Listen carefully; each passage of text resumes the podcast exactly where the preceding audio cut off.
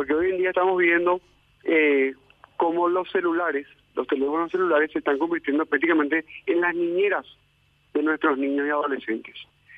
Y cada vez más eh, estamos viendo esa desconexión en cuanto al ejercicio de una maternidad y una paternidad responsable. Si uno se fija, por eso es que es más profundo esto, ¿verdad? Uno va y uno dice, no, no tengo tiempo, llego muy cansado a la casa, eh, después los fines de semana me dedico a jugar el partido con los jugar fútbol con los amigos, me voy de borrachera, ¿verdad? Y mientras tanto mi hijo está solo, está aparentemente con nosotros, pero sin nosotros, ¿verdad? Está en la casa jugando juegos electrónicos, está con el celular, está con una vida virtual que nosotros no sabemos con quiénes está interactuando, a quién le estamos permitiendo el ingreso a nuestra casa.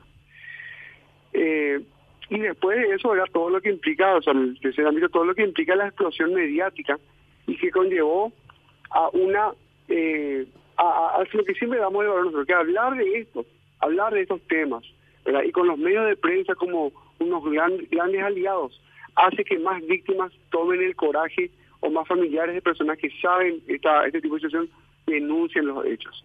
Hasta ayer tuvimos solamente desde el jueves hasta ayer 32 denuncias por abuso sexual recibidas solo en Fondo Ayuda. O sea, es increíble cómo hablar de esto rompe tabúes, rompe esquemas y le da valor y coraje a, a las víctimas para denunciar el hecho. Fíjate vos cuál es el tercer tipo de hecho punible que más se denuncia a nivel penal en todo el país. Está el robo, el hurto, y después entre el top 5 por ahí ya está el incumplimiento del deber legal alimentario. O sea, padres, porque son en el 95, 99% son hombres, que no se hacen cargo de pasarle dinero a la madre para alimentos. Y te imaginas si para eso tenés que pedirle a los hombres, con una orden judicial para que se haga cargo de una responsabilidad natural que será para que ejerza un tiempo de confianza, compartir una comunicación efectiva con su hijo. O sea, por eso es que tenemos que hacer mucho énfasis en ese en ese ejercicio de la paternidad responsable.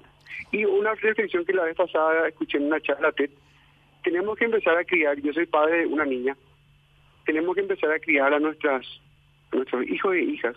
Parece que nosotros le estamos criando como Disney, pero no sabemos que afuera es de Walking Dead.